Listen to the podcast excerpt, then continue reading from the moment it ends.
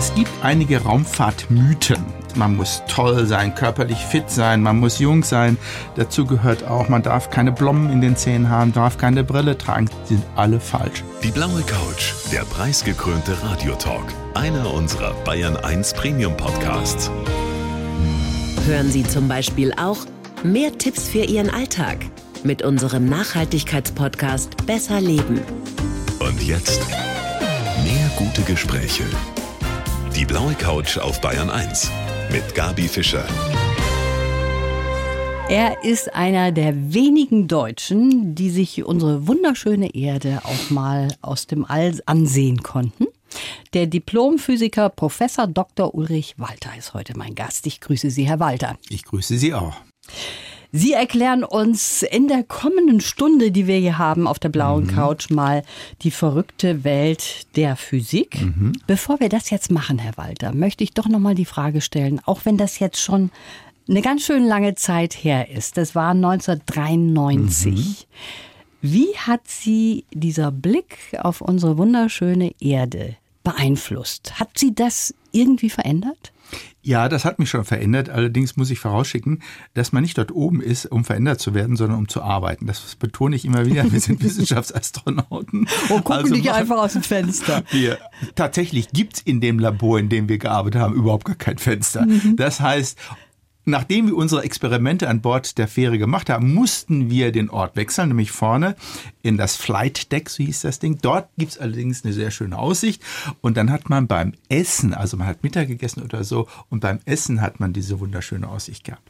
Ja, also diese Sicht ist schon wunderschön. Wenn man mit den Kollegen spricht, ist es so, dass die Veränderung abhängig davon ist, wer man ist. Mhm. Es gibt mehr so die westlich geprägten Personen wie wir.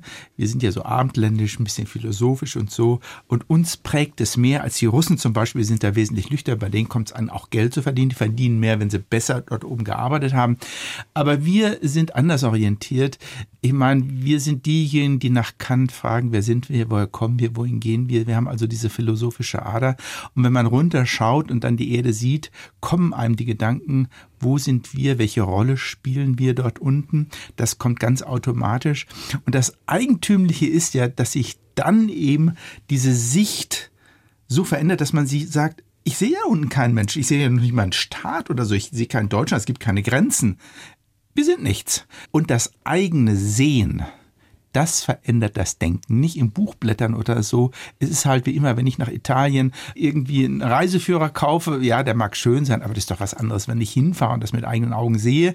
Das prägt und genauso ist es im Weltraum mhm. auch. Ich behaupte mhm. mal, Herr Walter, wenn Sie mein Physiklehrer gewesen wären, ja. dann hätte ja, ja. ich vielleicht mal einen Zugang zu diesem Fach bekommen, weil Sie so wunderbar erklären können. Hatten Sie selber einen Lehrer, der irgendwo für Sie ja dieses Brennen für das Fach entfachen konnte? Ja, den gab es und zwar zwei. Der erste war mein Vater. Mhm. Er war nämlich Grundschullehrer. Ich muss sagen, Hauptschullehrer, aber heute gibt es ja, also Volksschule gab es das das war so ein ganz kleines Dörfchen irgendwo abseits. Er hat von der vierten bis achten Klasse alles in einem Raum gehabt. Bei Iserlohn war das? In Iserlohner Heide sogar. Also ein bisschen weit draußen. Es gab nur diese eine Volksschule, alles zusammen in einem Raum.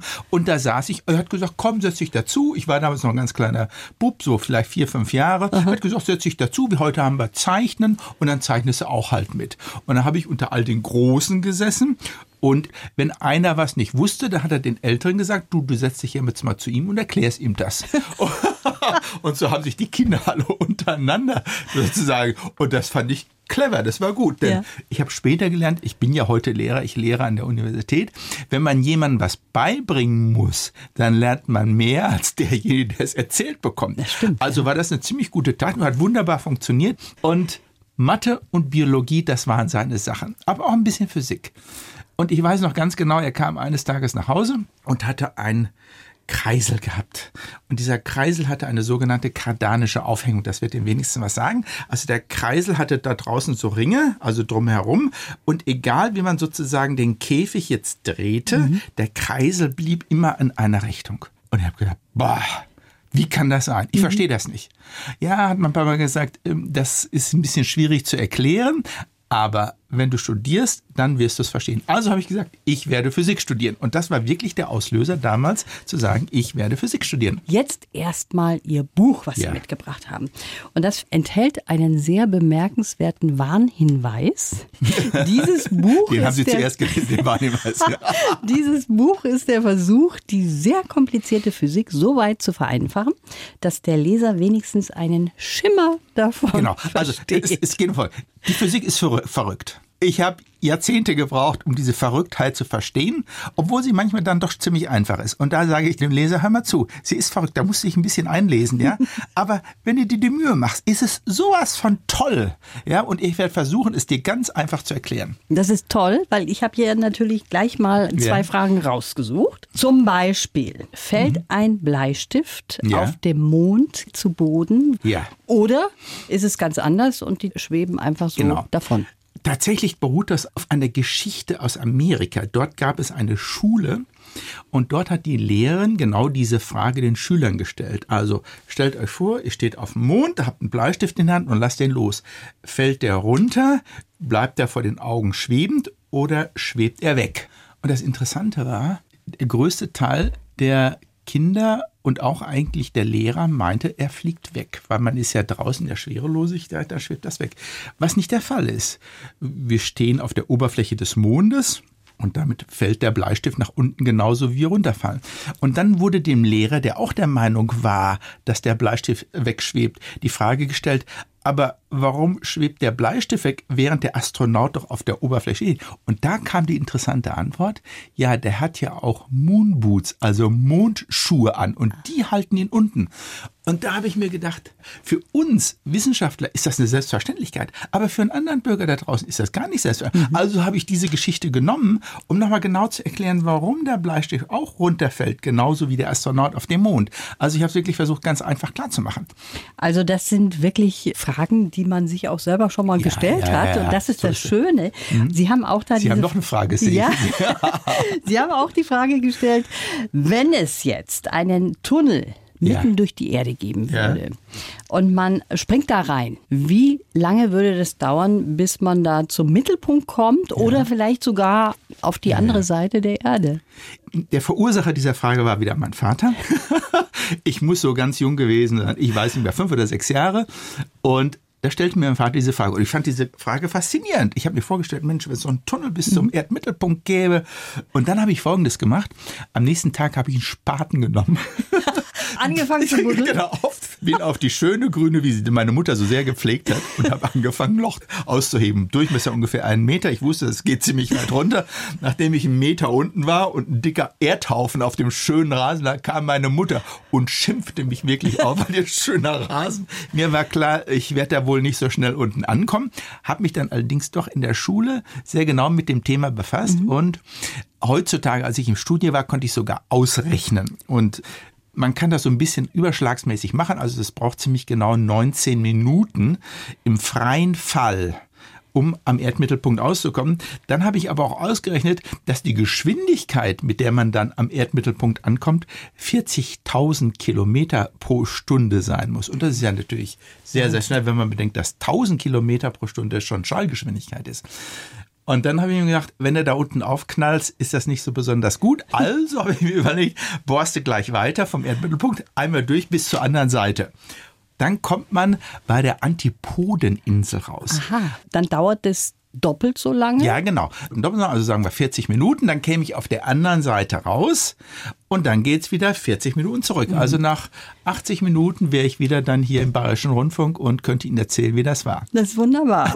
Obwohl, ich muss gleich sagen, praktischerweise geht's natürlich nicht, das muss man dazu sagen, weil man muss wissen, dass im Erdmittelpunkt Temperaturen von ungefähr 6500 Grad Celsius herrschen. Also im Detail praktisch geht's nicht, aber allein die Idee finde ich so faszinierend. Ich finde auch, wenn man Dinge mal so theoretisch ja, durchspielt, genau. Und das haben die als kleiner. Junge bereits schon fasziniert halt. Ja. Übrigens, äh, 6400 Kilometer sind das bis zum Erdmittelpunkt. Ja, so ist es. Und als Kind, da haben wir natürlich alle nicht ahnen können, dass Sie mal Astronaut werden und auch ins All fliegen. Sie haben mal so schön gesagt, dieser Gedanke war damals so weit weg. Wie Ihre Oma vom Internet. Ne? Ja, ich werde oft gefragt, wollten Sie immer schon Astronaut werden? Sie müssen sich in die damalige Zeit hineinversetzen. Es waren die 60er Jahre. Deutschland, ich würde sagen, fast nach dem Weltkrieg. Wir haben das im Fernsehen gesehen, mhm. dass die Amerikaner, wow, und Russen, boah, die beiden haben versucht, zum Mond zu kommen. Wir als Deutsche, wir waren ja ganz weit außen. Ja. Ich Astronaut, nein, die Amerikaner und Russen machen, nicht wir Deutsche. Und deswegen habe ich gesagt, nee, das kann gar nicht werden. Und deswegen wurde ich dann eben Physiker, Physik studiert. Und dann in den 80er Jahren habe ich im Fernsehen gesehen, dass die Deutschen anfangen, Wissenschaft im Weltraum zu machen. Und dann kam es am 24. Dezember 1985.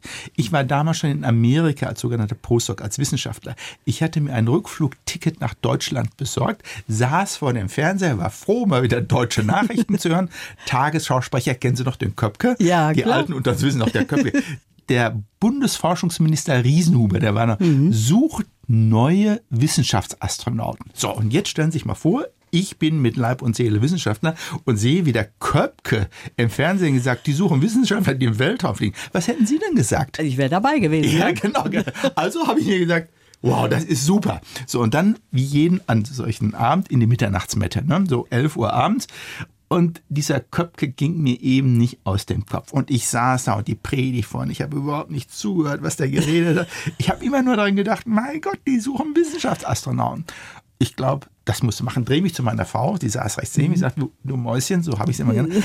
Mäuschen, was hältst du davon, wenn ich Astronaut werde? Und die schaut mich, also mitten in der Predigt, schaut die mich an. Und dann sagt sie, und das werden Sie nicht glauben, sie sagte, du, ich glaube, das ist genau das, was du tun solltest. Und damit war die Entscheidung gefallen. Und damit begann alles. Damit ist alles losgegangen ja. und ihr Mäuschen hat sie unterstützt. Das ja, finde ich das sehr war schön. übrigens das Wichtigste. Bevor wir jetzt darüber weitersprechen, ja. auch, habe ich für Sie einen Lebenslauf. Wenn Sie ihn einfach erstmal vorlesen und dann können Sie korrigieren. Ich heiße Ulrich Walter, äh, tatsächlich Ulrich Hans Walter. Aber oh je, da geht schon weg. los. Und ich lebe dafür, andere mit meiner Begeisterung für die Wissenschaft anzustecken. Den Augenblick der Erkenntnis bei meinen Studenten mitzuerleben, das ist eine Riesenfreude. Ja, das stimmt. Ich selbst bin in einer Zeit des Aufbruchs aufgewachsen, als der Begriff Technik ausschließlich positiv besetzt war und wir voller Zuversicht in die Zukunft geschaut haben. Mit diesem Spirit bin ich Astronaut geworden. Auf der Columbia habe ich das größte Abenteuer meines Lebens erlebt. Ich würde jederzeit wieder in den Weltraum fliegen. Zum Glück ist das keine Frage des Alters. Elon Musk müsste mich nur fragen. Wenn er mich einlädt, mache ich beim Flug rund um den Mond auch gerne den Reiseleiter. Das stimmt alles, kann ich genauso unterschreiben. Sehr gut. Dann sagen Sie mir doch mal was zu dem Alter beispielsweise. Ich persönlich war der Meinung, man muss super fit sein, körperlich gut drauf sein.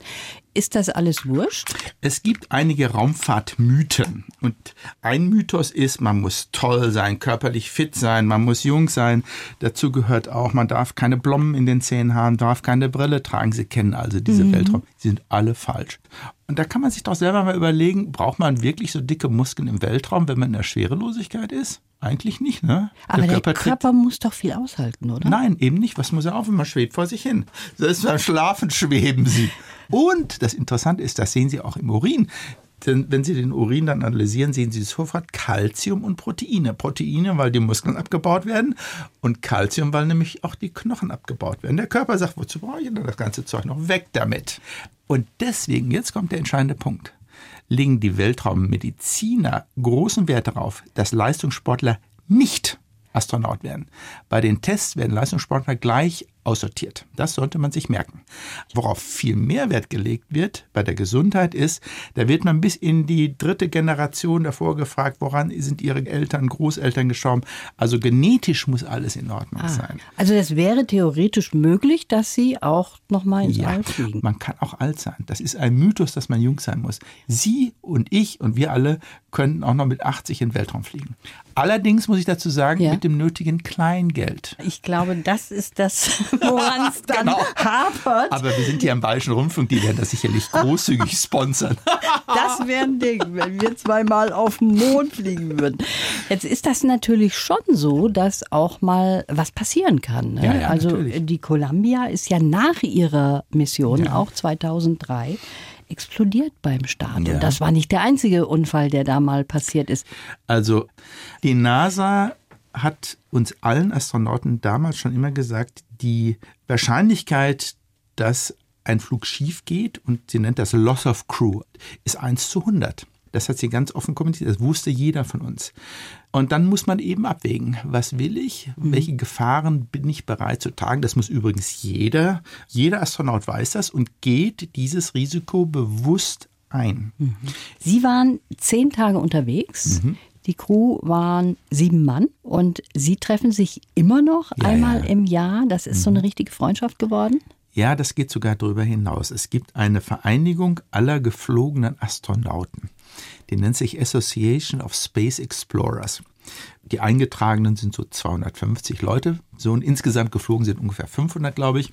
Und dabei trifft man natürlich dann auch die eigenen Kollegen von der eigenen Mission.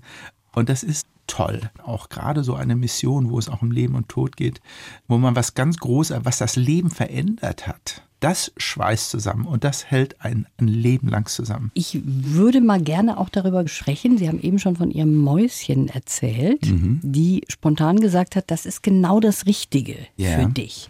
Das war natürlich auch eine knifflige Situation, weil Ihre Frau war gerade schwanger.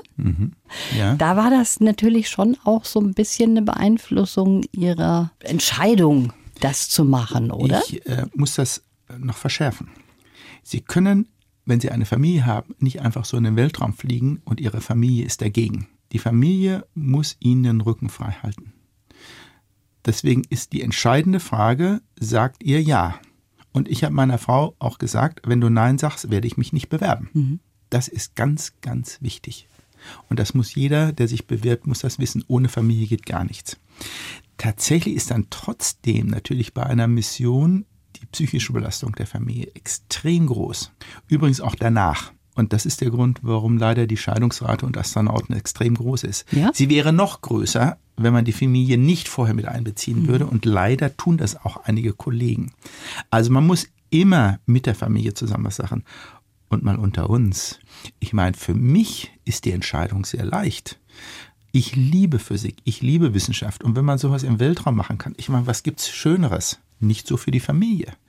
Wenn ich dabei sterbe, bin ich tot. Ich merke nichts mehr davon. Aber die Familie muss mit dem Tod den Rest des Lebens leben. Das heißt, das Problem liegt nicht bei mir, sondern bei der Familie. Ich bin verantwortlich für meine Familie. Und deswegen muss ich dann auch Nein sagen, wenn die Familie Nein sagt. Ja, das gehört mit verstehe. dazu.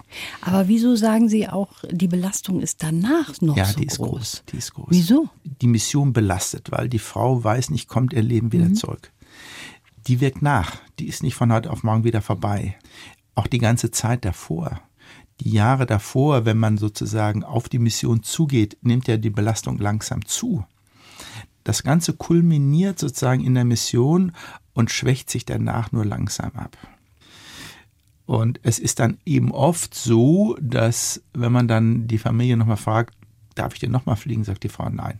Weil eben doch die Gesamtbelastung über die Trainingszeit und die Mission dann doch sehr groß war. Das Was ist so- hätte Mäuschen gesagt, wenn Sie jetzt nochmal. Nee, sie hat nein gesagt. Sie hat Nein gesagt. Sie hätten gewollt, oder? Ja. die Situation, das kann ich ja gleich dazu, kann sich ja ändern, denn es gibt ja jetzt demnächst Flüge zum Mond und Mars und da ist die Situation wieder anders. Schauen Sie, wenn man eine Familie hat mit Kindern, dann ist man auch den Kindern gegenüber verantwortlich. Dann kann ich Ja, nicht klar. einfach sagen, wenn ich jetzt sterbe, ist, ist mir wurscht. Nein.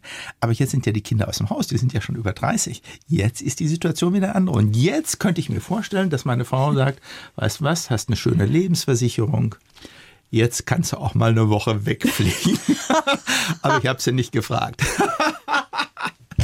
Okay, das steht noch im Raum. Aber wir haben schon über Weltraumtourismus gesprochen. Ja. Und da wären Sie dafür zu haben? Ja, ich bin großer Verfechter. Und zwar aus dem Grund, über den wir gerade gesprochen haben, dass der Anblick, die Situation der Schwerelu und der Anblick auf die Erde den Menschen schon verändert. Und zwar zum Positiven. Man ordnet sich selber und die Menschheit einfach ganz anders ein. Von diesem egozentrischen, das wir ja alle auf der Erde haben, geht's weg hin zum, wir sitzen alle in einem Boot, nämlich unsere Erde. Und wir können da nicht runter und das Boot schwankt in den Tiefen des Weltraums. Wir müssen um uns selber kümmern und die Erde ist wunderschön. Und wissen Sie, das kann man jetzt hier im Radio erzählen. Man muss es selber sehen. Ja. Punkt. Also rate ich jedem, wenn ihr einmal die Möglichkeit habt, kratzt diese, was weiß ich, 20.000 Euro, was immer das in Zukunft kosten mag, kratzt sie zusammen. Das ist once in a lifetime und macht das. Das ist unvergesslich. Es lohnt sich. Die Preise werden purzeln in der Zukunft. Was denken Sie? Wie teuer Ja, im Augenblick wird? kostet so ein Flug, so ein Hopser, wie ich es immer nenne, also ein Parabelflug. Man kratzt sozusagen in den Weltraum, kann dann von oben wirklich schon mal auf die Erde schauen. Das Ganze dauert dann allerdings nur 10 Minuten, kostet zu zweit 250.000 Dollar, kann man ja beim Richard Branson oder Jeff Bezos sich inzwischen einkaufen. In diesem Jahr geht so richtig los mit diesen ganzen touristischen Flüge, aber sie sind schon alle ausverkauft. Also es gibt genug Leute, die zahlen das aus der Portokasse.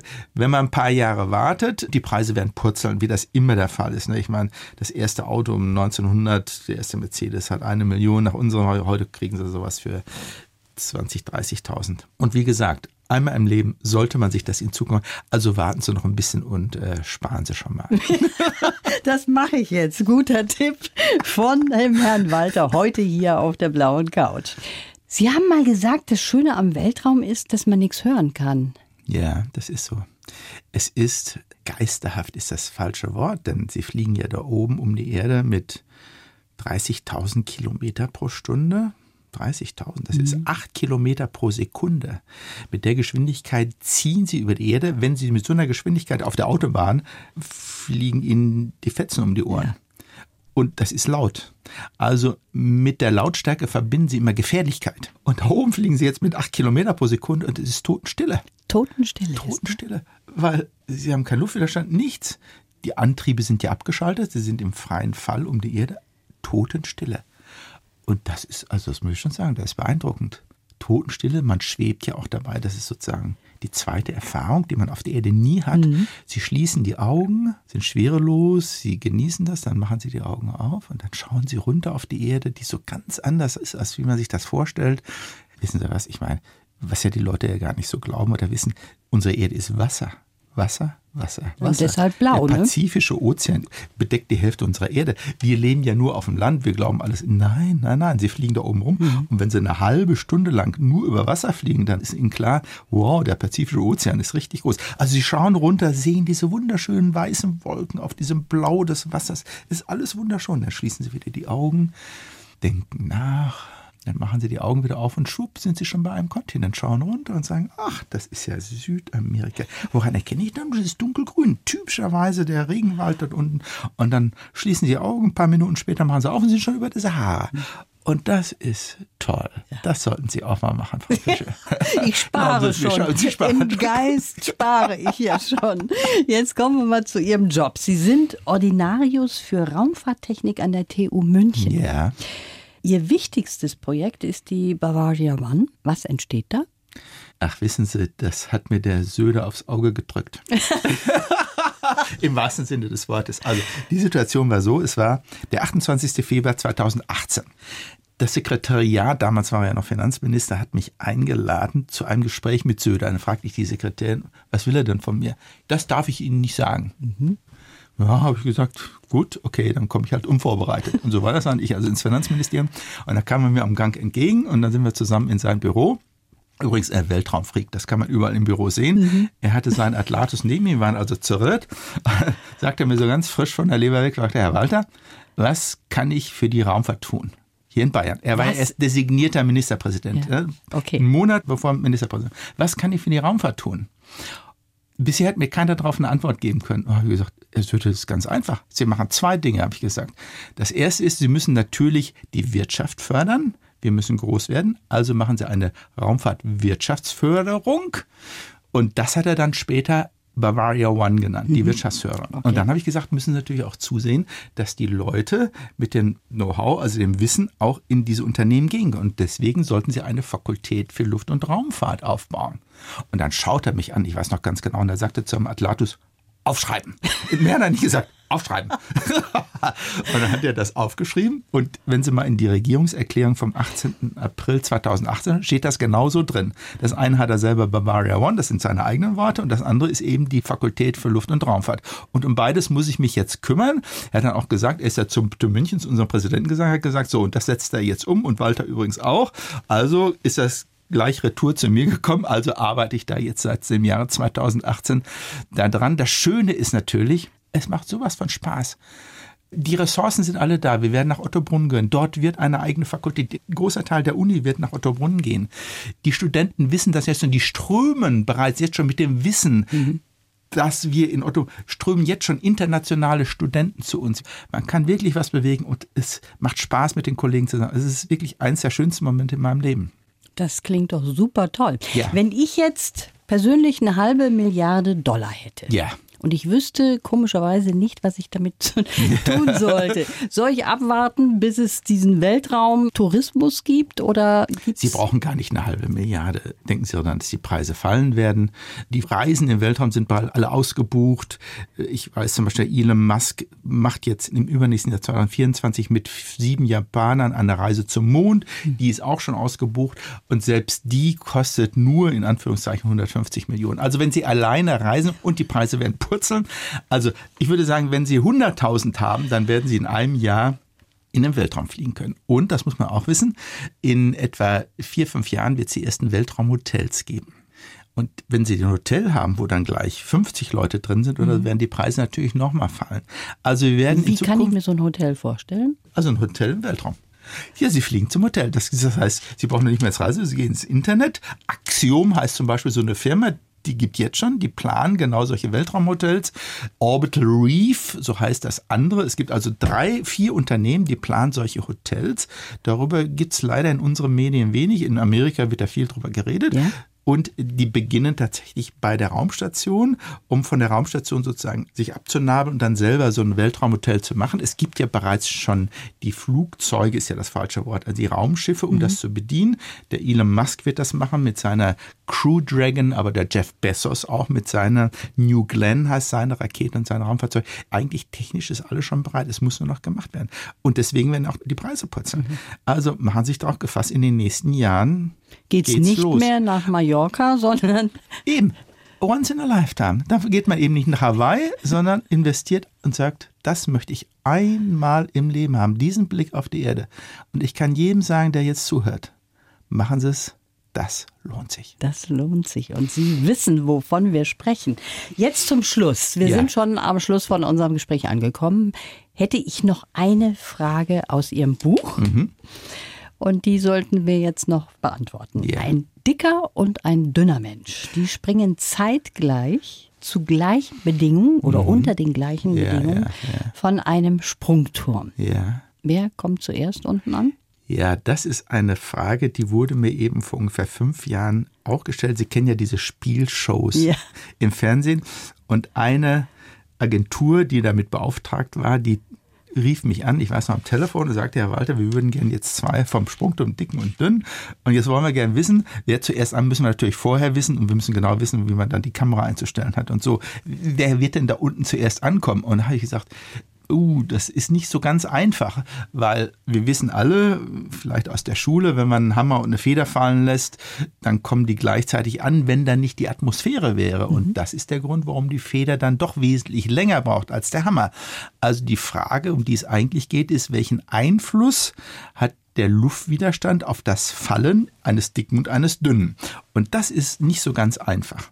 Und damit habe ich dann eben auch im Buch versucht, diese Frage zu machen. Wenn man so ein bisschen rumrechnet, ich habe es versucht, möglichst einfach zu machen, das Ergebnis lautet, es gibt tatsächlich einen Unterschied, weil nämlich der Dicke eine größere Oberfläche hat als der Dünne, allerdings auch eine größere Masse.